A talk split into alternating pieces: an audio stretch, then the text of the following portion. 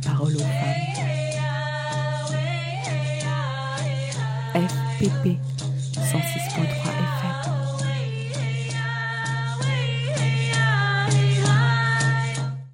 Bonjour et bienvenue dans Les Femmes ont de la voix. Aujourd'hui, nous sommes en compagnie de femmes sans papier qui traversent la France à pied. À l'appel de 15 collectifs de sans-papiers, de la marche des solidarités, des États généraux, des migrations et plus de 120 organisations, des sans-papiers marcheront à partir du 19 septembre des quatre coins du pays pour atteindre Paris en une grande manifestation le samedi 17 octobre. Cette marche signe l'acte 3 des sans-papiers. Acte 1. Le 30 mai, des milliers de sans-papiers de soutien ont bravé l'interdiction de manifester à Paris et dans plusieurs autres villes. Dans les jours et les semaines qui ont suivi, des dizaines de milliers de personnes ont manifesté contre le racisme et les violences policières. Acte 2. Le 20 juin, des dizaines de milliers de sans-papiers et soutiens ont manifesté à Paris, Marseille, Lyon, Lille, Rennes, Montpellier, Strasbourg et dans de nombreuses autres villes. Cette marche signe donc l'acte 3. En pensant à cette marche, forcément, on pense à cette grande marche de 1983, récupérée par les médias et qu'on nomma la marche des beurs, mais qui en réalité s'appelait la marche pour l'égalité et contre le racisme, qui partit du quartier des Minguettes à Lyon pour rejoindre Marseille pour une grande marche jusqu'à Paris, et qui permit notamment, à l'arrivée à Paris, la carte de séjour de 10 ans. Pour la grande majorité, ce sont des hommes seuls qui viennent en France, mais quelques femmes seules ont eu le courage de venir à cette marche. J'étais avec elles sur cette marche de Marseille à Paris pour les soutenir et récolter leurs histoires de vie, afin de comprendre leurs besoins, leurs désirs et les enjeux auxquels elles font face. Saut, saut, saut Avec les sans-papiers Solidarité. Saut, saut, saut. Avec les sans-papiers C'est l'association Ensemble pour notre régularisation et intégration Paris. On vient pour soutenir nos collègues de Marseille dans le cadre de la marche nationale qui commence de Marseille aujourd'hui le 19 septembre et ça va aboutir à la grande marche vers l'Elysée le 17 octobre. Ça sera un grand jour. Là, c'est dans le cadre de... On a fait deux, ac- deux actions avant ça. C'était le premier, c'était le 30 mai. Euh, C'était très, le 20 mai, c'était très réussi. Après le 30 euh, juin, c'était le deuxième acte. Là, on passe au troisième acte, c'est la marche vers l'Elysée. Euh, pourquoi on passe à la troisième acte? Parce que euh, nos voix n'ont pas malheureusement été entendues. Dans le cadre du Covid, on a, on a euh, réclamé notre régularisation tous, comme c'est pa- passé un peu dans l'Union européenne, dans les autres euh, pays européens. Là, on réclame nos papiers, notre dignité, c'est légal. On a, il y a des familles, il y a des enfants, il y a des travailleurs qui ont travaillé pendant le Covid. On ne demande pas grand-chose. On demande juste un papier, un titre de, séjour pour travailler, pour vivre en dignité. Là, voilà, en tout euh, pacifiquement, on a fait deux, deux marches très très pacifiques. Là, c'est la grande marche qui n'a pas passé depuis que- 84. 1984, il n'a pas eu une très grande marche comme celle-là. Alors voilà, tous les collègues vont marcher de Marseille. Nous, aujourd'hui, on commence de Marseille. Il y a une marche de Strasbourg, de Lyon, de toute l'Hexagone. C'est une marche vers l'Élysée. Euh, le 17 mars, on marche- marchera vers l'Élysée. On a de donner nos demandes à M. Macron et on espère qu'il nous entend cette fois-ci pour demander juste la dignité, juste nos papiers. C'est, on ne demande pas grand-chose. Pourquoi ça a été euh, particulièrement difficile, euh, le confinement. Le confinement, c'était difficile euh, tout simplement parce que nous, on est des travailleurs, on travaille, on cotise, on paye nos impôts, mais malheureusement, on n'a pas le droit à la sécurité sociale. En cas de chômage, on n'a pas eu le droit au chômage partiel. On a, on a des familles vraiment en précarité, des enfants. Vraiment, c'était très, très difficile parce qu'on est considéré comme une poussière d'individus. Des marginaux, on vit, on cotise. Il y a des enfants qui vont à l'école, mais mal- malheureusement, les marginaux de la France, malheureusement. Et nous, on ne veut pas être marginaux parce qu'on est des travailleurs, on a des enfants, ils vont à l'école, on est des gens très, très pacifiques, on n'est pas dangereux, mais le Covid, c'était un danger pour nous. Et voilà. Et là, je vois que vous êtes euh, plusieurs femmes. C'est une association de femmes Euh, non, non, non, non, c'est- c'est euh, c'est- c'est mélangé, bien sûr. C'est homme- homme-femme, c'est notre euh, association euh, ensemble pour notre régularisation et intégration. Et on a des, des collègues sur Lyon, on a à Strasbourg, mais on est mélangé comme toute la société.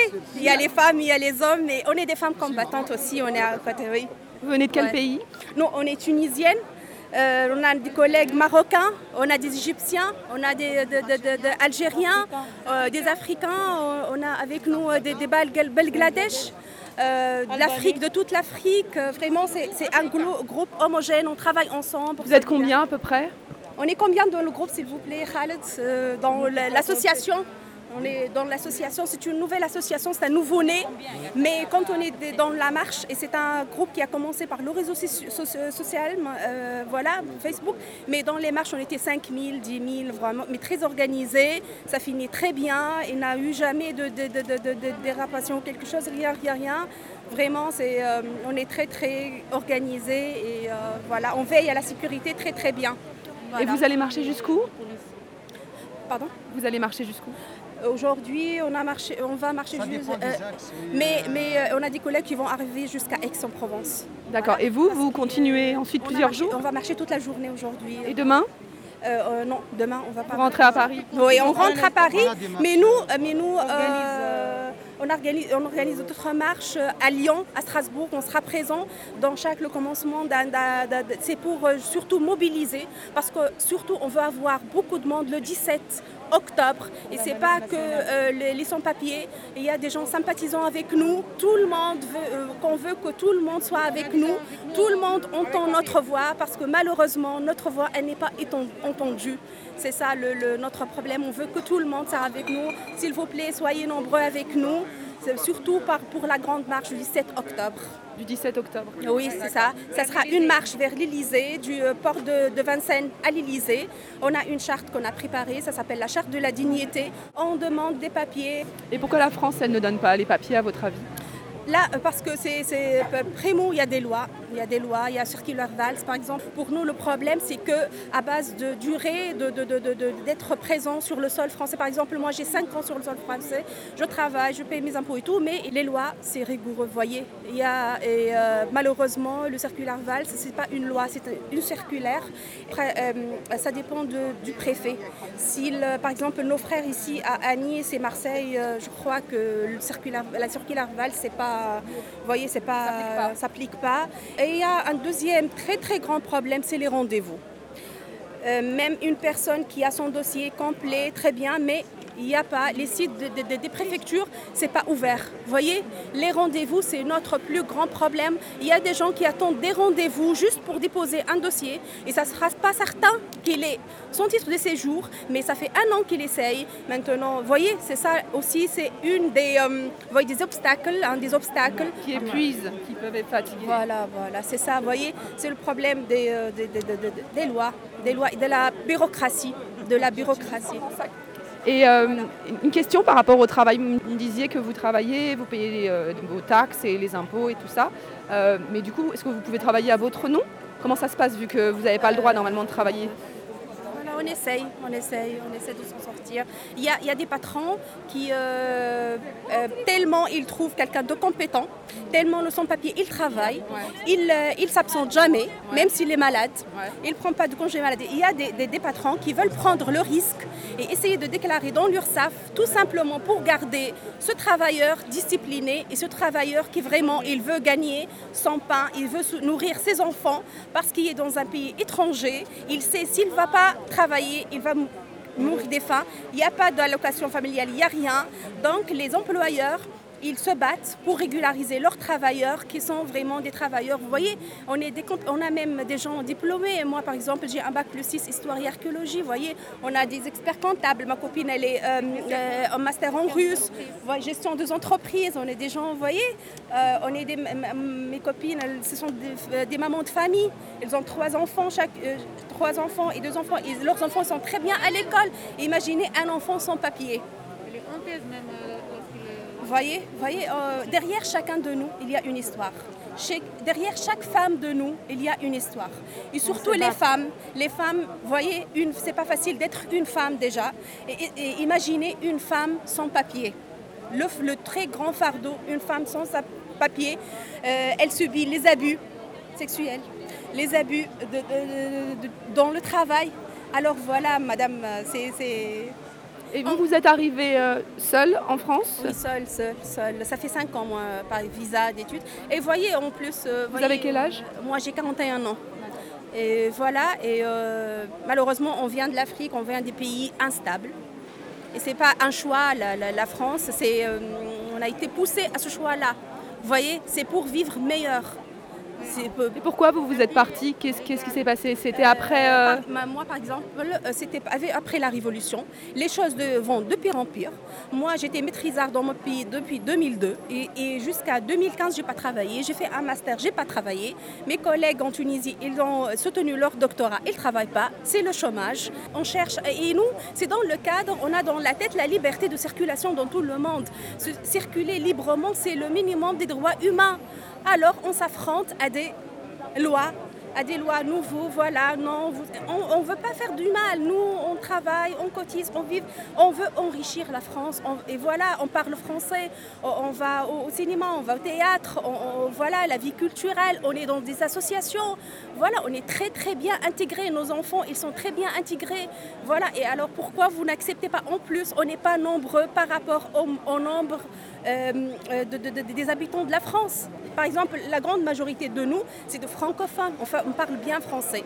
C'est des diplômés, ils veulent enrichir l'économie et la culture euh, française, voyez Parce que j'allais vous demander pourquoi vous avez choisi la France si vous savez que c'est compliqué? Personnellement, je, je- je- je maîtrise la langue. Euh, ça va, la culture c'est très très proche, la Tunisie et, la France c'est des, liens historiques. Alors euh, pour moi c'est très proche, moi j'ai vu que c'est mon deuxième pays, j'ai jamais imaginé que je vais être affrontée à ces lois.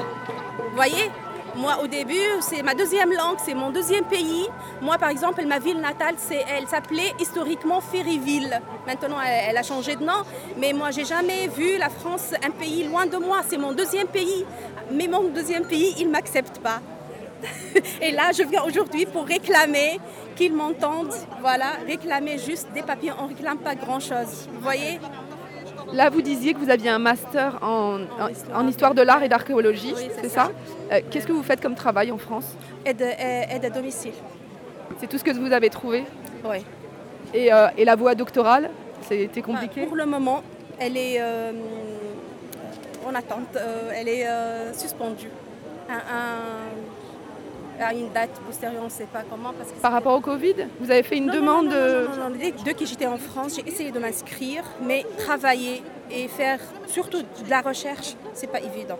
Il y a des bourses, si on a des papiers, c'est certainement, il y a des bourses. Personnellement, mon problème, c'était pas l'inscription parce que euh, heureusement en France, si on veut euh, euh, la santé et l'enseignement, c'est des droits humains, ils sont respectés jusqu'à ce moment-là.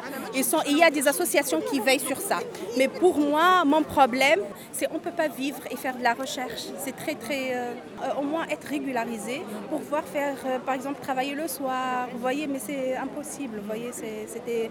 Et là aussi, c'est parmi les choses qui, je veux avoir mes papiers pour ça, pour accomplir mon rêve. Vous voyez, qui est pour le moment suspendu.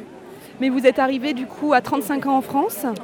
Et euh, avant, ça veut dire que vous aviez eu un autre métier Avant, euh, bon, Jusqu'à- entre 20 problèmes. et 35 ans j'ai, euh, voilà, j'ai eu mon maîtrise en 2002, mais je- parce qu'en Tunisie, on est affronté, même si on est diplômé, on, a le, le- on est affronté au, au chômage. Donc même avant la Révolution, c'était compliqué.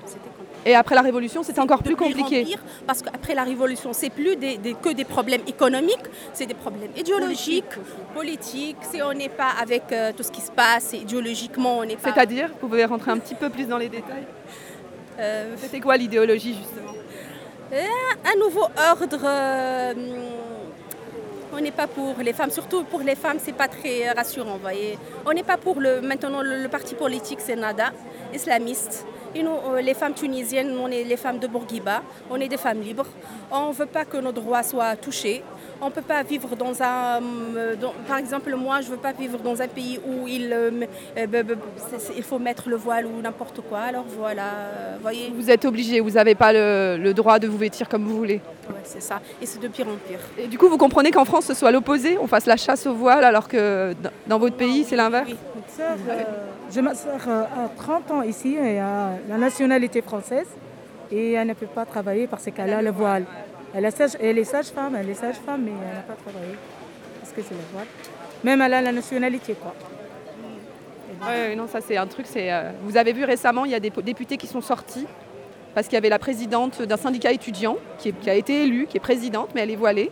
Et euh, c'était une commission, ils devaient lui poser des questions et en fait les députés euh, sont partis parce qu'ils ne supportent pas. Euh, vous me rappelez votre prénom? Chira. Shira, ok, super. La bonne nouvelle en arabe. Comment? Une bonne nouvelle. La bonne nouvelle. Ah, bon, bah, Et ça moi, va. c'est la réussite. Ah oui, c'est la réussite. Et moi, c'est l'inspiration. Les femmes, Et nous ça. donne des énergies C'est ça, positives. c'est ça. Et Nadra, c'est la perle rare. Là, oh là, c'est- voilà. c'est tout- C'est les dames, c'est la femme, la Ouais. perle rare, l'inspiratrice, la bonne nouvelle et la réussite. c'est la femme. C'est la femme. C'est l'élite. Le- les, les hommes, c'est plutôt le lion, le guerrier, euh, c'est des trucs comme ça, on est d'accord. Des sans-papiers. Veuillez, messieurs, mesdames, ouvrir bien vos oreilles et nous écouter. Associations, syndicats, collectifs nous ont tout le temps soutenus et on les remercie. Le peuple français, françaises et français, on compte sur votre soutien. Tout de suite, je vais lire devant vous la charte de dignité des sans-papiers. Avant, pendant et même après la période d'état d'urgence sanitaire, plusieurs organisations, une centaine de parlementaires, de nombreux maires, maires de grandes villes, des avocats, des personnalités du monde culturel ont mis au centre de leur action l'accès aux droits fondamentaux pour tous et toutes, particulièrement les sans-papiers. Aujourd'hui, la précarité de statut, l'absence de titre de séjour sont un obstacle réel à l'accès à la prévention comme aux besoins vitaux et en contradiction avec une politique de santé globale. Cette précarité est le résultat des politiques nationales et européennes suivies depuis des années, excluant du droit au séjour et donc de la plupart des droits sociaux une partie croissante des étrangers.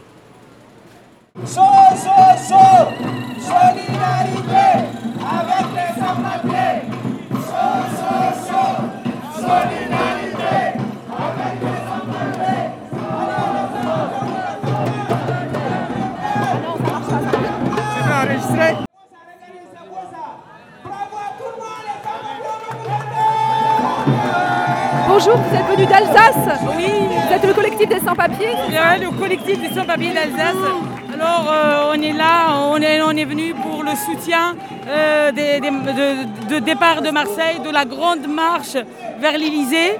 Aujourd'hui, c'est la, c'est la grande fête et j'espère bien que ça sera aussi la victoire le, le 17 octobre devant l'Elysée. Qu'est-ce que vous demandez? On demande la régularisation de tous les sans-papiers. Euh, ils- les sans-papiers qu'ils ont donné beaucoup pour cette France. Malheureusement, en retour, ils- on voit rien. On voit rien. Et juste les, les souffrances. Euh, un peu de considération et de respect et d'humanisme pour tous ces sans-papiers. On demande les papiers et le respect. C'est, c'est- c'est au- aujourd'hui, on est en France. La France, elle fait partie de la terre et l'être humain, il a le droit de vivre où il se sent à l'aise dans sa- sur cette terre. Vous êtes pour l'ouverture des frontières? Oui, oui, je suis pour l'ouverture de frontières. Ça permettra de circuler euh, librement et de ne pas euh, créer tous ces, ces- ces problèmes-là.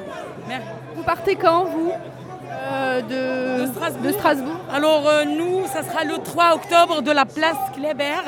La place Kléber de, de Strasbourg, une place historique. Vous, vous êtes en France depuis quand? Moi, j'arrive en France, ça fait deux ans. Je suis veuve d'un ressortissant français. Euh, alors, après le décès de mon mari, on m'a pas, on m'a pas accordé le, le séjour. Euh, et du coup, je me retrouve dans une situation très difficile, euh, à charge, charge de deux enfants. Et du coup, voilà, je, Vous êtes de quel pays? Alors je suis algérienne d'origine et je me retrouve dans des, vraiment des difficultés énormes. Je crois qu'il y a une négligence quelque part. Il faut prendre quand même ces cas en, en considération. Franchement, on est, on est victime de, cette, de, de ce régime. On est victime de ce, de ce régime. On demande juste d'être légal, de ne pas se cacher, de ne pas, euh, de ne pas avoir peur. On vit la peur de tous les jours. C'est quand même. euh, Vous, vous, avez, vous êtes venu en France après le décès de votre euh, non, mari non, non, je suis, je suis mariée. Je suis mariée au Barin, dans une mairie française. Et j'ai vécu avec mon mari six mois. Et euh, malheureusement, je l'ai perdu six mois après le mariage. J'ai demandé fait, mes papiers dans les délais. Sauf que la préfecture, à ce moment-là, a fermé les rendez-vous. Elle donne quelques, rendez-vous. On a essayé d'avoir le rendez-vous au moins 4-5 fois. On n'a pas pu. Et du coup, il est décédé. Et je me retrouve euh, euh, de déposer mon dossier une semaine ou deux semaines après le décès. Et le, et le, et le préfet m'a... m'a- ou- tout simplement, j'ai eu une OQTF. Donc, on- voilà. Alors que vous étiez marié à un Français. Un Français, oui, je, je suis mariée à un res- avec un ressortissant français. Vous avez perdu votre mari et en plus on vous demande de partir. euh, Je suis, euh, je suis victime de ce régime, mais là, je me retrouve en double peine. J'ai perdu mon mari, il au KTF, directement. Et pour vous retourner en Algérie, c'est pas possible, c'est pas envisageable. moment, c'est pas possible parce que de- de- j'ai fermé, je suis chef d'entreprise, j'ai fermé mon entreprise, j'ai vendu beaucoup, euh, tous- mes biens là-bas pour venir, venir m'installer avec mon mari. Mon mari que j'ai connu depuis 5 ans et du coup, euh, après le décès, tout est renversé, tout, tout est retourné contre moi. Même on avait euh, une petite entreprise on, a fermé parce que j'ai pas de papier, j'ai pas, j'ai pas de, en fait, d'accès pour la gérer sans papier. Et voilà, je me retrouve euh, dans une situation. euh, Et vous faites quoi pour euh, survivre? Euh, honnêtement, là, j'ai quelques petites aides de, de la ville, de, Haguenau, de- du côté du Barin. Euh, sinon, c'est des aides de la famille et des amis.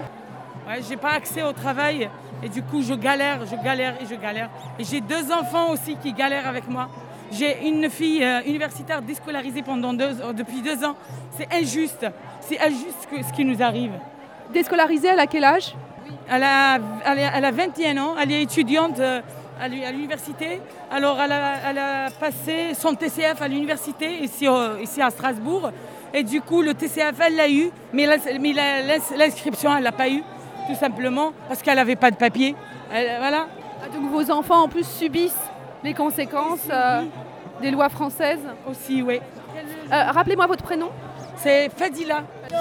Chers camarades, chers acteurs, chers citoyens, consommateurs, le réveil a sonné, il est l'heure de remettre à zéro les compteurs. Tant qu'il y a de la lutte, il y a de l'espoir. Tant qu'il y a de la vie, il y a du bonheur. Tant qu'on se bat, c'est qu'on est debout. Tant qu'on est debout, on lâchera pas. La rage de l'air, tout dans nos veines. Maintenant, tu sais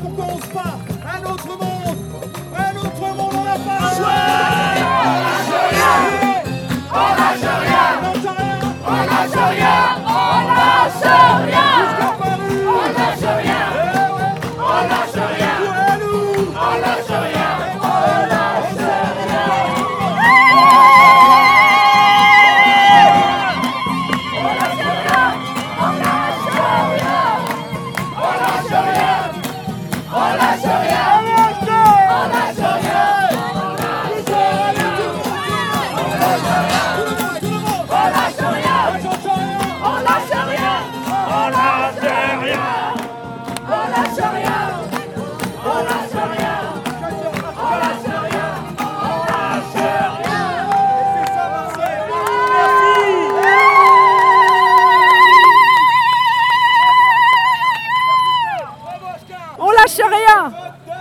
En direct de la marche des solidarités. Ce combat-là, c'est le nôtre, c'est celui de nos parents, c'est celui de nos enfants, c'est celui d'une société unie, rassemblée, c'est celui de la diversité, c'est celui du respect de la vie humaine, c'est celui de la fraternité, tout simplement. Vous serez là le 17 octobre à Paris? C'est possible, oui, c'est possible. Et vraiment, en tout cas, ce serait vraiment avec euh, honneur et fierté. Vraiment, merci. Bravo, bravo à elle, à eux, à tous ceux qui se sont mobilisés. Vraiment bravo à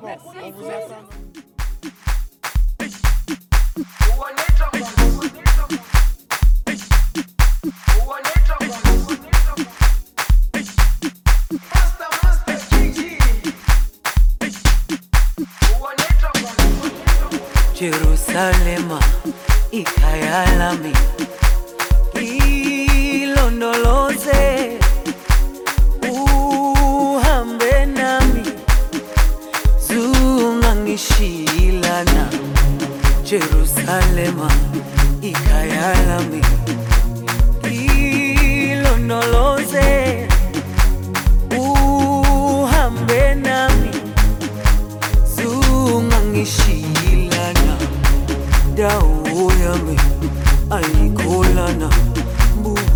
wami awukholana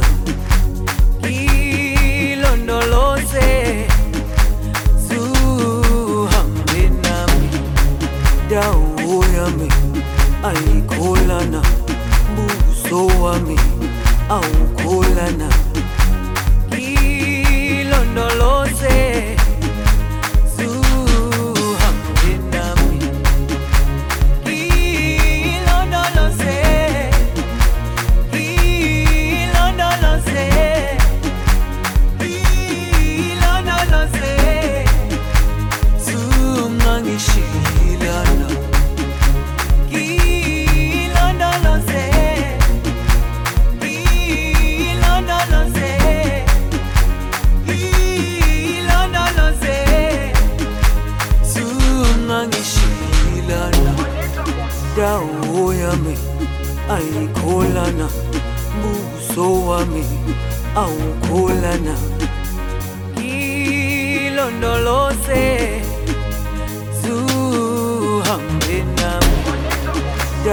dawo yami ayikholana buso wami awukholana ilondoloze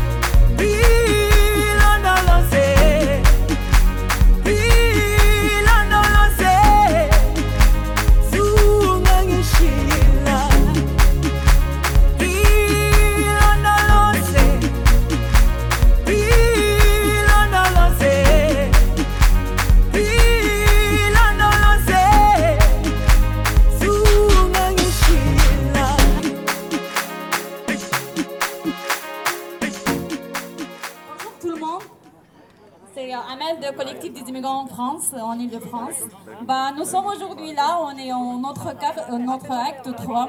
Donc aujourd'hui, c'est le départ de la marche nationale. Donc je fais l'appel aux gens, les gens qui peuvent marcher, allez marcher. Les gens qui ne peuvent pas marcher et travaillent toute la semaine, essayez de marcher au moins un week-end pour encourager vos camarades. Celui qui ne peut pas marcher même pas un week-end, essayez de, de manifester où il y a les grandes manifestations dans les grands débats. Parmi les revendications de cette marche nationale, la, la première des choses, c'est la régularisation des sans-papiers.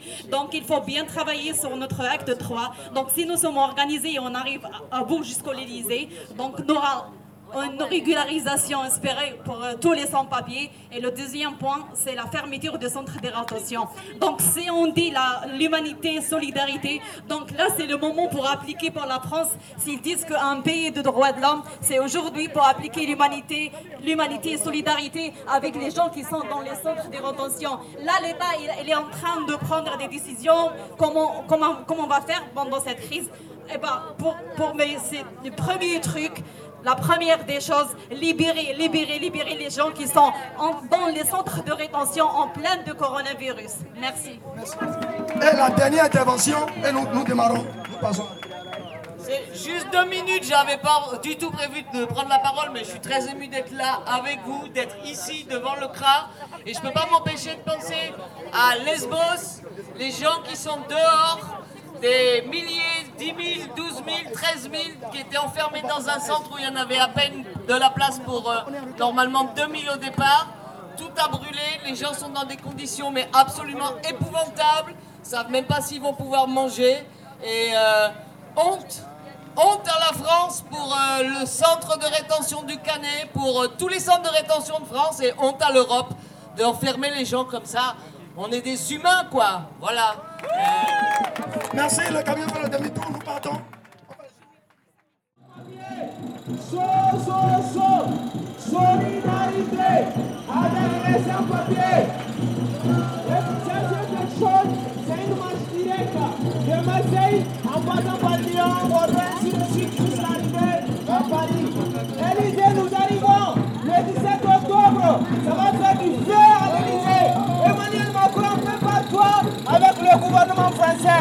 On n'a pas de recul, on n'a ni crainte, on n'a ni peur. On n'a ni crainte, on n'a ni peur. Nous payons tous les taxes. Tous les sans-papiers payent les taxes. On paye les droits, on respecte toutes les Donc on est sous, un joli... euh, Qu'est-ce que c'est comme arbre déjà? C'est quoi ces arbres? C'est des- pas des peupliers? Si, c'est un peuplier. Un joli peuplier qui est assez énorme dans le jardin d'un village euh, dans le Vaucluse où on a été accueillis pendant la marche. Et donc, comment Ville-Laure. Ça s'appelle Ville-Laure. Ah, ça s'appelle Villelaure, oui. oui. À chaque fois, on doit me répéter trois, quatre fois. C'est le village s'appelle Villelaure, effectivement. Et je suis en compagnie de... Euh, bonjour, je m'appelle Baudor, j'ai 23 ans et euh, je fais partie euh, du collectif CSP 13. Qui veut dire CSP Coordination des sans-papiers 13. D'accord. Donc 13 euh, pour Marseille. Marseille, ouais. Et Est-ce que tu peux nous dire un peu pourquoi tu es là? Pour revendiquer les droits des sans-papiers, euh, surtout euh, avoir les papiers, la fermeture des CRA, les centres de rét- rétention, euh, logement pour tous et toutes, euh, c'est ça. D'accord. Est-ce que toi-même tu es concerné par euh, tout ça? Oui, bien sûr, euh, moi-même je suis une sans-papier. Ça fait trois ans que je suis là. Donc, Tu es arrivé à 20 ans. Dans quelles circonstances tu es arrivé en France? Euh, je suis venue euh, en avion, donc visa touristique, et après je suis restée ici euh, pour euh, finir mes études et euh, emmener en autre vie Euh, Tu viens de quel pays? Euh, de l'Algérie. Et pourquoi tu as décidé de venir en France? Parce qu'en Algérie, euh, on avait beaucoup de problèmes, problèmes familiaux, problèmes sociaux, donc c'était pas facile pour nous.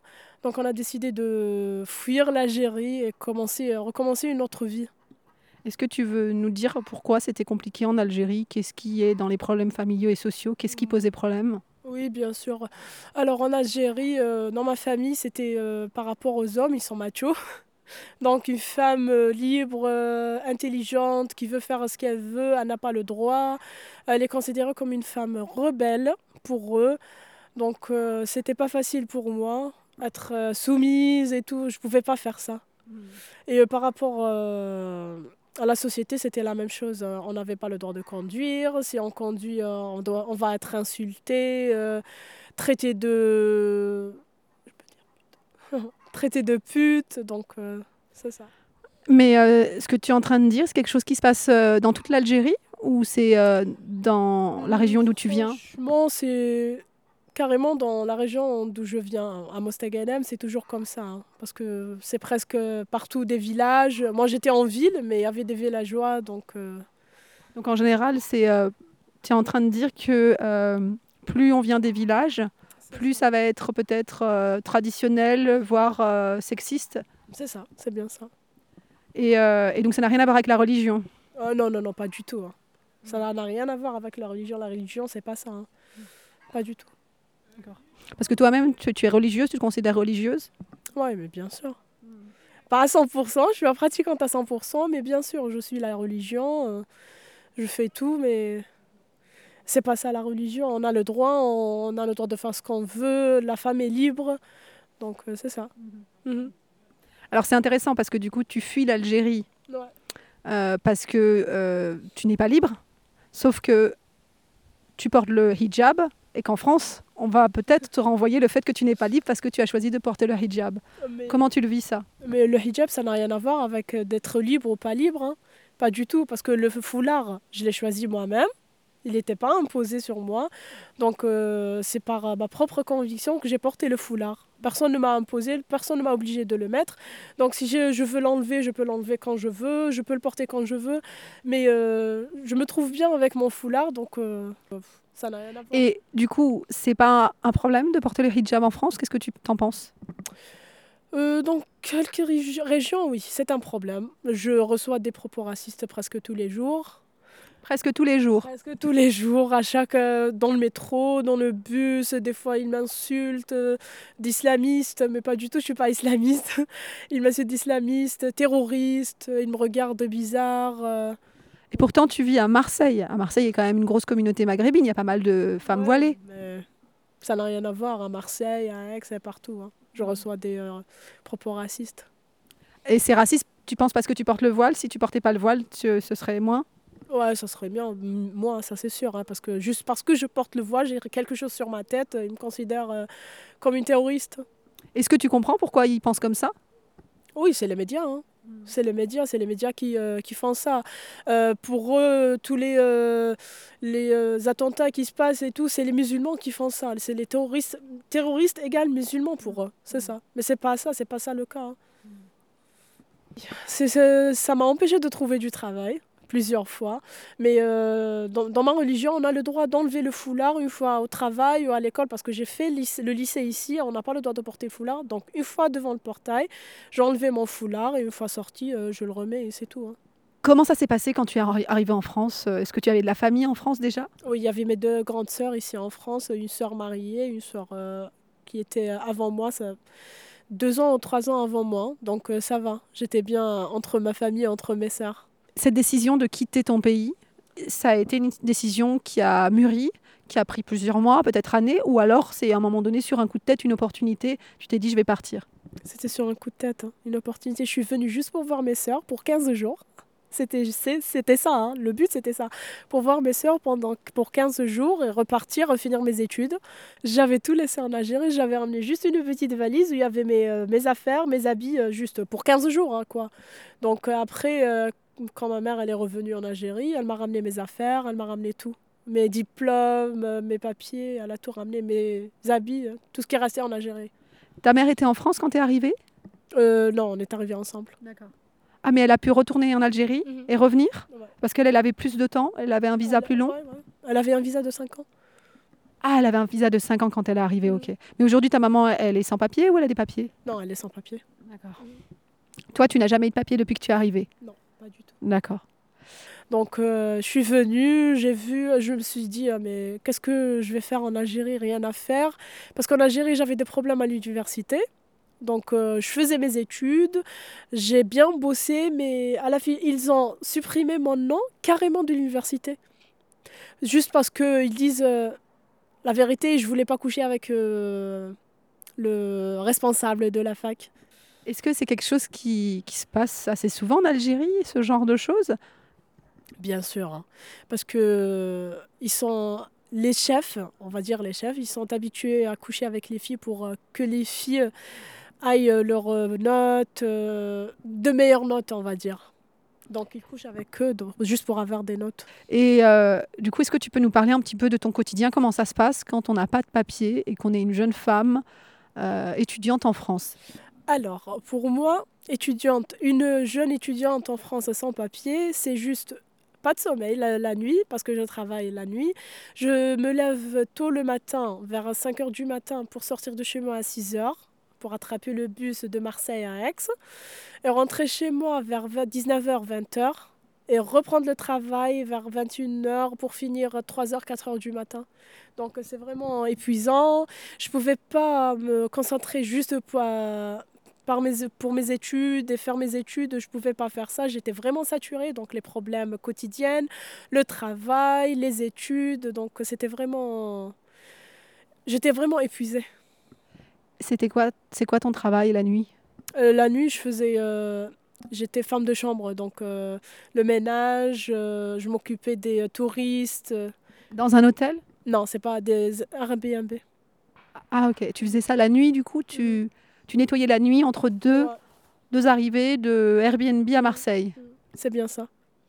Et, euh, et autrement, comment ça se passe dans les relations amicales aussi, quand on est sans papier? Mais ça va, hein, j'ai euh, quatre amis euh, magnifiques, elles sont des Françaises. Donc euh, ça va, ça se passe trop bien avec eux, plutôt avec elles. Euh, c'est trop bien, on parle pas de religion, on parle pas de ça, elles ne me considèrent pas comme sans-papier, je suis, euh, je suis comme elles, euh, on sort ensemble, on mange ensemble, on parle pas de sans-papier ou avec papier aux françaises ou algériennes, donc ça se passe trop bien. Est-ce que tu es contente aujourd'hui d'être en France malgré le fait que tu sois toujours sans papier après trois ans? Bien sûr, hein, ça c'est sûr. Tu repartirais pas en Algérie? Ah non, pas du tout.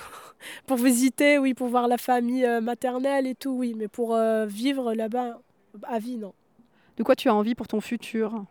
Euh, juste, euh, j'espère que je vais avoir euh, le papier, avoir mes papiers et après continuer mes études, avoir un travail, parce que j'ai le rêve d'avoir, d'être traductrice et en même temps ouvrir une école de langue.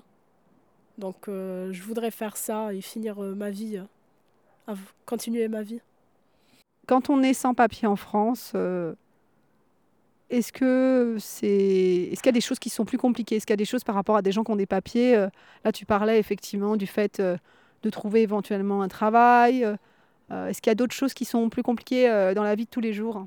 Bien sûr, comme on a parlé du travail, c'est pas facile de trouver un travail, on doit être déclaré, il faut avoir le titre de séjour et tout. Et pour les étudiants, on n'a pas le droit de la bourse, on n'a pas, le droit de rien, juste s'inscrire et faire les études.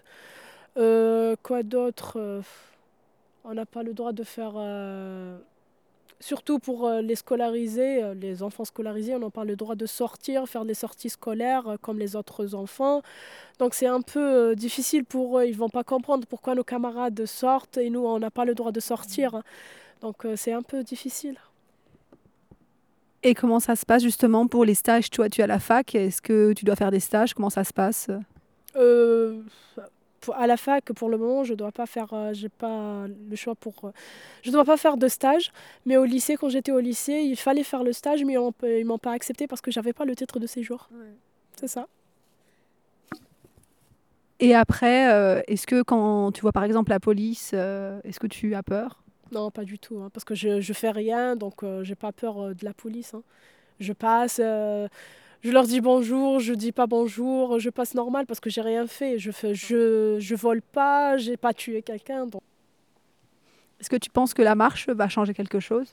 J'espère bien, hein, j'espère bien parce qu'on a déjà fait deux manifestations, celle du 30 mai et le 20 juin, ça s'est rien passé, Macron n'a rien dit, n'a pas réagi, donc j'espère après la marche, euh, on va marcher quand même un mois, donc euh, j'espère qu'il va réagir, on va être euh, devant lui, donc j'espère qu'il va faire quelque chose. Et euh, tu, parles, tu as parlé de ta maman, vous avez des bonnes relations? Mais bien sûr, bien sûr.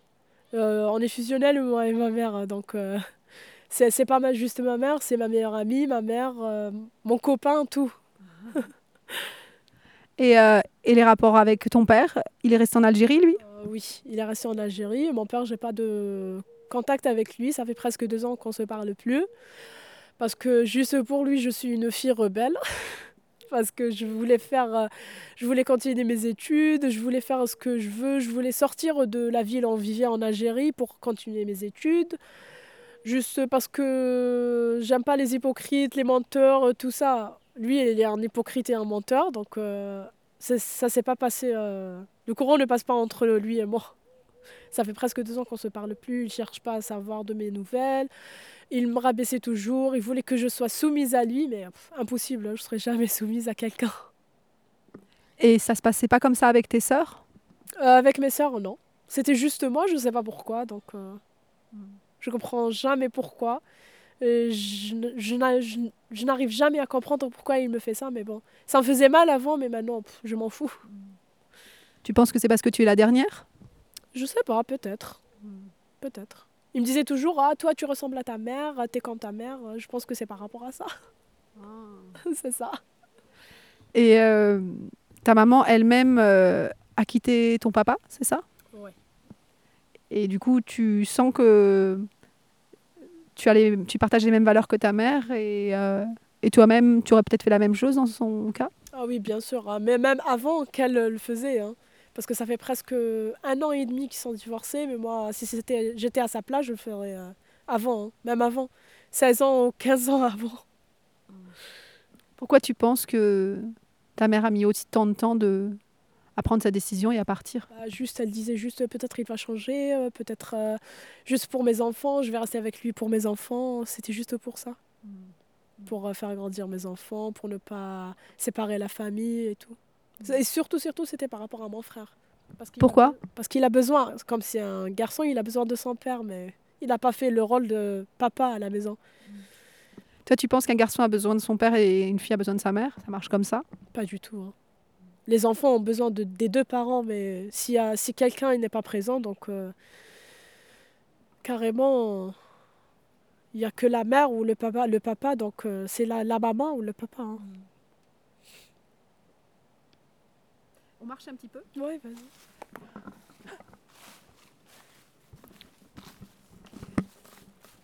Et qu'est-ce que, euh, qu'est-ce que ça te fait de, de marcher, euh, d'être dans une ville et de, de rencontrer les gens et Pour toi, c'est une bonne initiative? Qu'est-ce que qu'est-ce que tu en penses de... Bien sûr, bien sûr, ça me, ça me fait du bien parce que j'aime bien connaître d'autres gens, euh, connaître euh, la leur religion, leur, tra- leur euh, comment dirais-je, pas tradition, ouais, tradition aussi, mais euh, euh, leur vie, euh, leur façon de vivre et tout, tout ça, j'aime bien. Ça fait du bien, ça fait changer un peu de rester dans la ville, Marseille, et voir les mêmes visages tout le temps, donc ça fait du bien de changer un peu. Et là, est-ce que tu as rencontré des personnes intéressantes avec des manières de voir le monde différentes de toi? Est-ce que tu as pu discuter ou, ou avoir des relations avec des... Oui, bien sûr, j'ai eu de- d'autres, des relations, de nouvelles relations, mais on n'a pas encore bien discuté. Mais euh, on va le faire parce qu'on a un mois devant nous, donc on va le faire et on va parler. Je vais euh, découvrir euh, d'autres personnes. Qu'est-ce que ça veut dire pour toi, marche des solidarités? Dans solidarité, tu mets quoi? Solidarité, être uni avec euh, tout le monde, soutenir tout le monde. Et euh, toute façon, c'est juste être uni. Pour moi, c'est être uni et aimer tout le monde. En quoi la, la religion musulmane va t'aider dans ce que tu vis, ce que tu traverses euh, dans ta vie En tout cas depuis trois ans ou peut-être comme sans papier? Ça m'a aidé à me calmer parce que franchement c'est frustrant de vivre trois ans sans papier, ne pas pouvoir euh, réaliser euh, mes rêves et tout. Donc ça m'a prié et euh, revendiqué et prié. Donc ça m'a aidé vraiment de me calmer et rester tranquille. Quoi. Le jour où tu auras tes papiers, qu'est-ce que tu vas faire? Qu'est-ce que va être la première chose que tu vas faire grâce à ces papiers, des quelque chose que tu n'as pas pu faire avant? La première chose que je vais faire, c'est euh, me trouver un travail, le travail de mes rêves, donc être traductrice, sinon interprète, les deux. Donc euh, ce sera la première chose à faire et la deuxième, euh, descendre voir ma famille.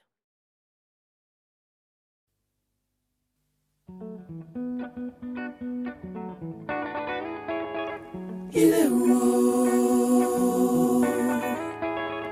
Il est où?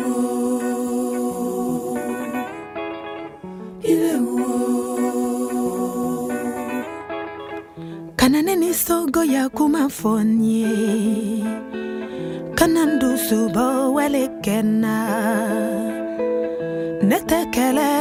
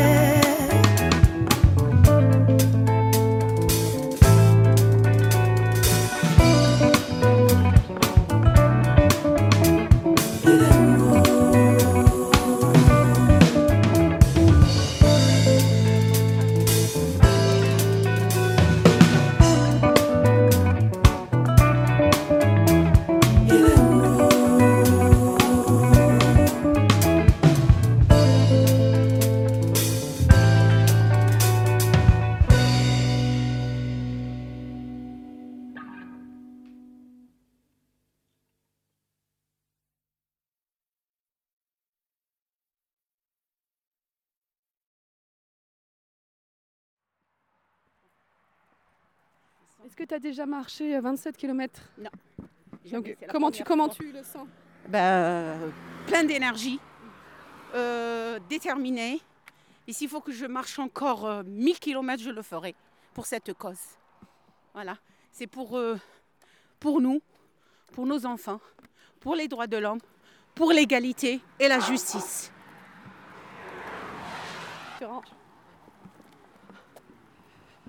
Alors là, on est euh, sur une départementale.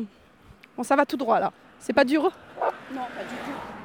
Par contre, euh, ça fait mal au bout d'un moment, euh, le bitume. On oublie le mal. On oublie le mal? On oublie le mal, on oublie le confort. Ça, c'est une cause juste. On doit lutter, même s'il faut faire des sacrifices. Et je suis prête à le faire. Pour tous les droits de l'homme sur Terre. Et de la femme Ah, bien sûr, quand je parle de l'homme, c'est pas l'homme euh, physiquement. Quand je dis l'homme, il y a la femme et il y a le, enfin, le masculin et le féminin. Oui, quand ben. je parle de l'homme, ça ne veut pas dire l'homme euh, physiquement, c'est euh, c'est l'être humain. Voilà, fait. il faut dire l'être Voilà, humain. Autrement, on peut dire la femme avec non, un non, grand non, F. Non, non, non, on ne doit pas me comprendre autrement parce que l'homme, c'est l'être humain. Quand je dis l'homme, c'est l'être humain en général. Et surtout la femme. hein. Surtout la femme. Parce que c'est elle qui subit plus que l'homme. Parce qu'elle est, elle subit toutes les atrocités sur Terre. Elle n'a pas de travail. Pour la faire embaucher, il faut qu'elle se vende. hein. Et ça, je le dis en connaissance de cause parce que j'ai eu pas mal de femmes qui sont venues me voir par rapport à ça. Elles se retrouvent toutes seules et euh, quand elles demandent du travail, il faut qu'elles qu'elles payent. Il faut qu'elles payent pour avoir le travail. Et payer de quoi? Payer de son corps. Voilà, tout simplement. Et elle est obligée de le faire parce qu'elle a des enfants, elle a une, des bouches à nourrir. Et donc, euh, moi, ça. Je deviens rebelle par rapport à ça. Alors, non seulement on profite de sa situation, et, mais on profite aussi de sa précarité. Où sont les droits de l'homme là? On parle de droits de l'homme, mais ils sont où là? Personne ne l'écoute, personne ne voit. Tous euh, sont devenus sourds, muets euh, et aveugles en même temps. Voilà. Merci Nadine. Bon, je te- je t'interrogerai plus tard pour les femmes ont de la voix. Dans un endroit avec moins de voitures parce que là, ça va pas être agréable. Moi, ça me permettrait de, de, di- de perdre 3 ou 4 kilos. hein. Ouais, bah moi aussi, tu rigoles. Là, toutes les poignées d'amour qui dépassent.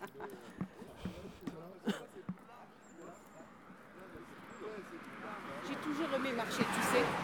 Ah, j'ai toujours aimé marcher. J'adore marcher. Même quand je suis pas bien, je préfère marcher. Marcher seule et parler à moi-même, tu vois. C'est une passion la marche pour moi. J'ai pas, j'aime pas trop le, le véhicule. J'aime marcher, c'est connaître le monde, c'est voir des gens, c'est voir, euh, voir la nature où on vit, la terre où on vit. Et euh, ça donne de, de l'ambition à l'être humain, voilà.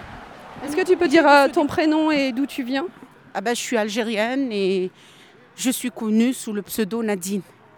Ah, le pseudo Oui. D'accord. Ah, ok.